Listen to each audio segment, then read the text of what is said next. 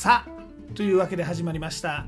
タマさんの八ヶ岳ワーケーションラディオこの番組は八ヶ岳南麓でワーケーションをしているタマさんがワーケーションの魅力八ヶ岳の魅力そして日頃考えているよもやまな話をダラダラとする。そんな番組でございます。肩の力を抜いてのんびりとお聞きください。今回はですね八ヶ岳暮らしをしてから気がついた。これうまいな美味しいなって食べ物でございます。これね別に美味しいカフェとかレストランのご紹介というよりもどっちかっていうと食材のお話をさせていただきます。で別に八ヶ岳だからといって近所のスーパーで売ってるもの、まあ、これは特に東京と変わるものではないんです。なので珍しいものをご紹介するってわけではないんですが、まあ、その中でこういうお話なんでもしかするとかなり個人的なお話かなとも思います。まあでもですねこの番組もともと個人的なお話ばかりですからねあまり気にせずちょいちょいご紹介していこうと思います。あじゃあこっちに引っ越してきてですね、まあ、何がうまいか。はい。まずはじゃじゃん。ぶどうでございます。これねまあ秋っていうか夏の終わり頃からの食材ですんでね。今の季節じゃないんですがまあなんといってもシャインマスカットがうまい。これはまあ八ヶ岳に住んでるっていうのはお得でございます。まあねシャインマスカットは別に東京で食べても美味しいんです。多分千匹屋とかで買った方が絶対美味しいんです。でも千匹屋のフルーツとかね手出ませんからね。八ヶ岳のスーパーで買うとかなりお安く出回ります。あとあのちょっとした道の駅とかね。道の駅じゃないんだけど直売所みたいなのがあるんでそういうところで買うとまた量も多くて安い。タマさん東京に住んでた時シャインマスカットなんてほとんど食べてませんからね。高いから。でもこっちだとちょっと小さい房だと、まあ、1000円以下で普通に売ってますから。この八ヶ岳、まあ、このぶどうの季節来たら是非試してみてください。あそれからですね次行きましょう。桃。桃も美味しいです。特にね硬い桃ね。山梨の人って桃をまだ硬いうちに食べちゃうんですよね。これねちょっとねシャコシャコした食感ででも甘くってこれね本当に美味しいです。もう東京の桃ってもうまああれはあれで美味しいんですけども柔らかいじゃないですか。ね。あとねこの硬い桃をですね皮ごと食べちゃうんです。これね桃の皮って毛が生えてるからなんかちょっと口当たりが悪いとか感じるじゃないですか。これねやってみてください、まあ、もちろん剥いても美味しいんですけど皮ごと食べてもすんげえうまいです。これね硬い桃の方が美味しいです。一度試してみてください、はい。それからまたまたちょっとフルーツが続いちゃいますけど、まあ、何だってフルーツ美味しいんですよ。りんごでございます。りんごりんごはね何たってここ信州長野がお隣ですからね。シナノゴールドとか。まあ本当にうまいです。もともとタマさんはフルーツの中では梨が大好きでね。梨ってほらみずみずしくてもうすごく美味しいじゃないですか。夏の終わり頃ね。で逆にりんごって形は似てるけどそこまで好きじゃなかったんですよ。なんか、まあ、味も淡白というかスカスカ感あるじゃないですか。ありません？まあ、タマさんちょっとそう昔思ってました。でもね今心入れ替えてます。りんご本当に美味しい。これもね八ヶ岳のスーパーだとお隣長野近いですから安いんですよ。でこのりんごねそのままでも美味しいんですがちょっと薄くカットしてですね。でこれを赤ワインにちょっと浸してシナモンとかかけてオーブンで焼いたりするんですね。これも立派なデザートでございます。すごい美味しいですよ。ヘルシオで料理するんだったらピだけですからね。おまかせだけですから。簡単で美味しいです。ちょっとこちらも試してもらいたい味でございます。まあここまではフルーツのお話でした。でね、まあ、フルーツは山梨多いものが多いんです。ぶどうも桃もあの山梨って名産ですから。でリンゴもお隣信州からすぐやってきますから。でここからはフルーツ以外のお話。でも普通にスーパーで売ってるようなものについてお話ししますと牛乳でございます。牛乳。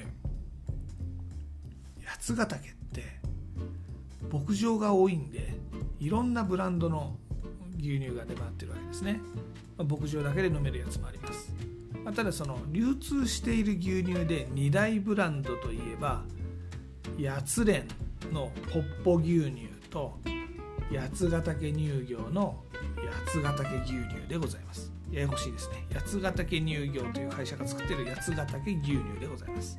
しかもこれサブブランドがあって八ヶ岳牛乳と八ヶ岳高原牛乳がございます。ややこしいですね。まあ気にしないでください。で特にですねおすすめは、ま、両方美味しいんですけどねおすすめはポッポ牛乳でございます。濃厚で美味しいですよ。これはねその八連っていう野辺山にあるところで作ってるんですね。で味もさることながらパッケージがいい。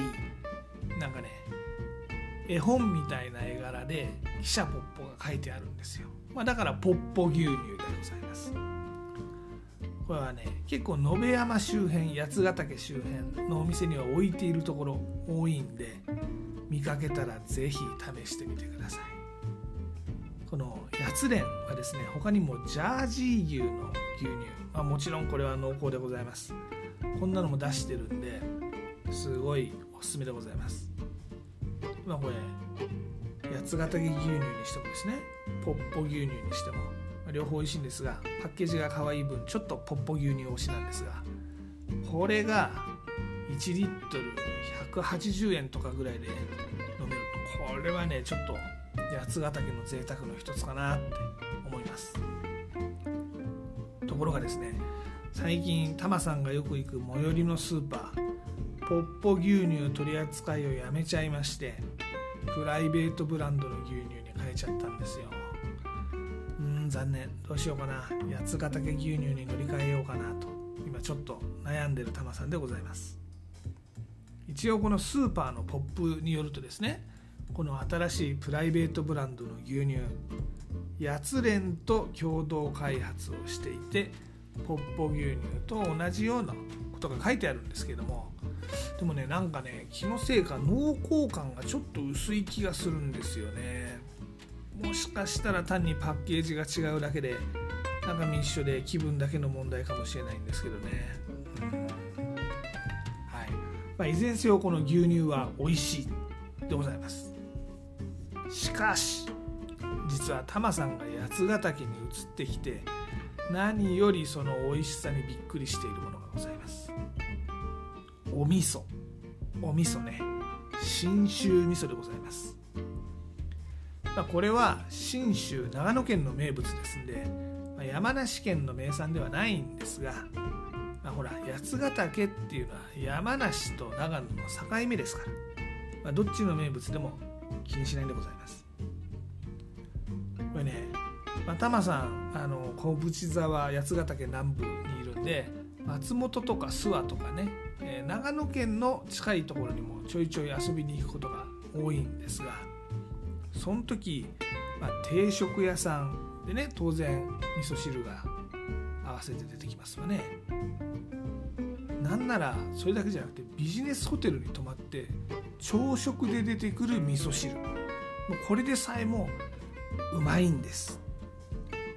なんかねあんまりよく説明できないんだけど麹味噌なのかな？合わせ味噌の色でしてね。でちょっと粒々があるような感じの。これで野菜の味噌汁とかがねほんとうまいんです。ほんのり甘くて。で結構いろんな定食屋さんとかビジネスホテルとかで試してみてますが、まあ、似たようなあ風味の味噌汁が多いんでおそらくこれがその長野の味噌汁のスタイルなんだろうなって思います。いやこれ本当美味しくてね長野県民とか全国チェーンの定食屋とか牛丼屋さんとかの味噌汁とかで満足できてるんかいなって思うぐらい味が違いますね、うん、あとねお味噌使ったものといえばこれ松本の居酒屋で食べたんですけど感動したのが水豚でございます。これね東京の水豚ってまあけんちん汁的なあのお出汁のおすましだと思うんですけども長野だと味噌なんですよ。これがうまい。なんかね味噌煮込みみたいな感じでですね。あのいやなんかこの水豚は初めて食ったな。うまいなって思いましたね。これなんとなく山梨のこのほうとうと似てる感じなんですけれども、まあ、ほうとうの麺の部分が水豚に置き換わったようなものだと思います、まあ、両方小麦粉っちゃ小麦粉ですけど、まあ、このねちょっと似てる感じなんですが、まあ、山梨も長野も甲信越ねくくりとした甲信越。ですし、まあ、武田信玄の影響もあるでしょうし似たような食べ物になるっていうのは不思議ではないなと思います。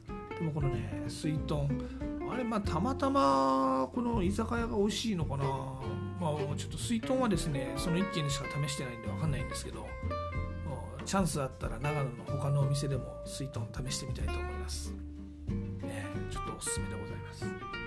ですんでタマさんお味噌買ってしまいました。信州味噌でございます、まあ、スーパーで売ってるやつですけどね。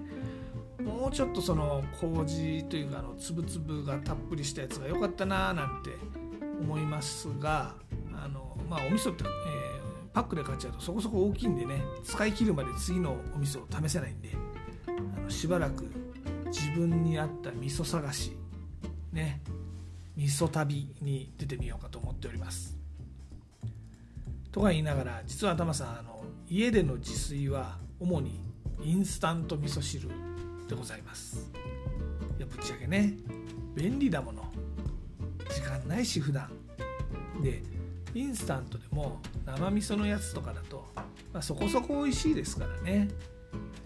なので買ってきたお味噌。これはですね今のところほうとう用です。どちらかというと。ほうとうを作る時にその買ってきたお味噌をバカーッとぶち込みます。でも最近は手作りの味噌汁にもちょっと実は興味が湧いてきています。えこれねどこまで味噌汁にのめり込むか。ちょっと悩んでおるところですね。まあぶっちゃけインスタントの方が便利なんですけどね。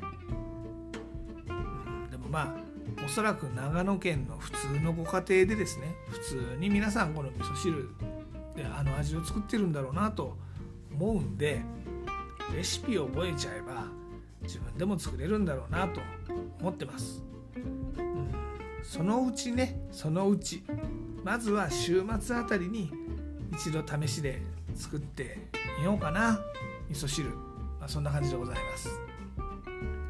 てなわけで今回はタマさんが八ヶ岳暮らしを始めてから気づいたご近所ご当地美味しいものについてお話をしました。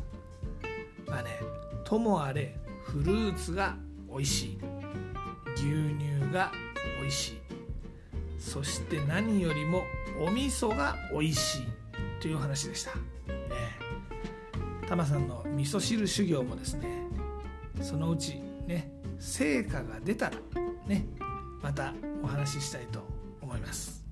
というのが今回の結論でございましょうか。はい、さて、タマさんの八ヶ岳暮らし、インスタグラムのハッシュタグ、ブラタマリ的なでもお届けしております。また、ワーケーションに関する情報は、タマさんのブログ、やつなび .jp、yatsunavi.jp でもお届けしています。ご興味のある方ぜひご覧になってみてください。あと番組案内 Twitter でも行っております。全部カタカナで「ハッシュタグたまさんラジオ」もしくはユーザー名たまさんラジオ。こちら英語ですね。たまさんレディオ。で発信しております、まあ、番組案内以外でもですねあのワーケーション絡みでポロポロつぶやいてますんでフォローとかしてもらえたら嬉しいです。またリクエストとかご感想とかありましたら Twitter とかインスタの DM でもお待ちしております、はい、で今回のエンディングテーマですが今回は椎名林檎の美味しい季節をお届けします。ね今回は美味しいものについてお話しさせていただいたんで美味しい歌ということでこの美味しい季節セレクトいたしました。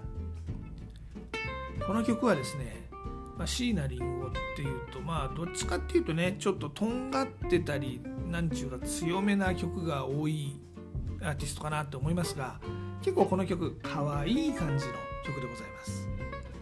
椎名林檎こういうかわいいかわいいっていうのもうまいですよね。あんまりメジャーな曲じゃないのかなっていう印象ありますがいい曲なんでぜひ聴いてみてください。で例によって僕はジャスラックに参加しているわけではないのですが Spotify でこの番組をお聴きの方は Spotify 登録曲が番組の中で流せます。このままお楽しみください。Apple とか Google とか Amazon Music とか異なるプラットフォームでこの番組を聞いている方はご自身で番組の後で配信サービスとかでこの曲を聴いてみてください。でもちょっとだけお手伝いさせていただきます。アレクサ椎名林檎の美味しい季節かけてではごきげんよう。また次回。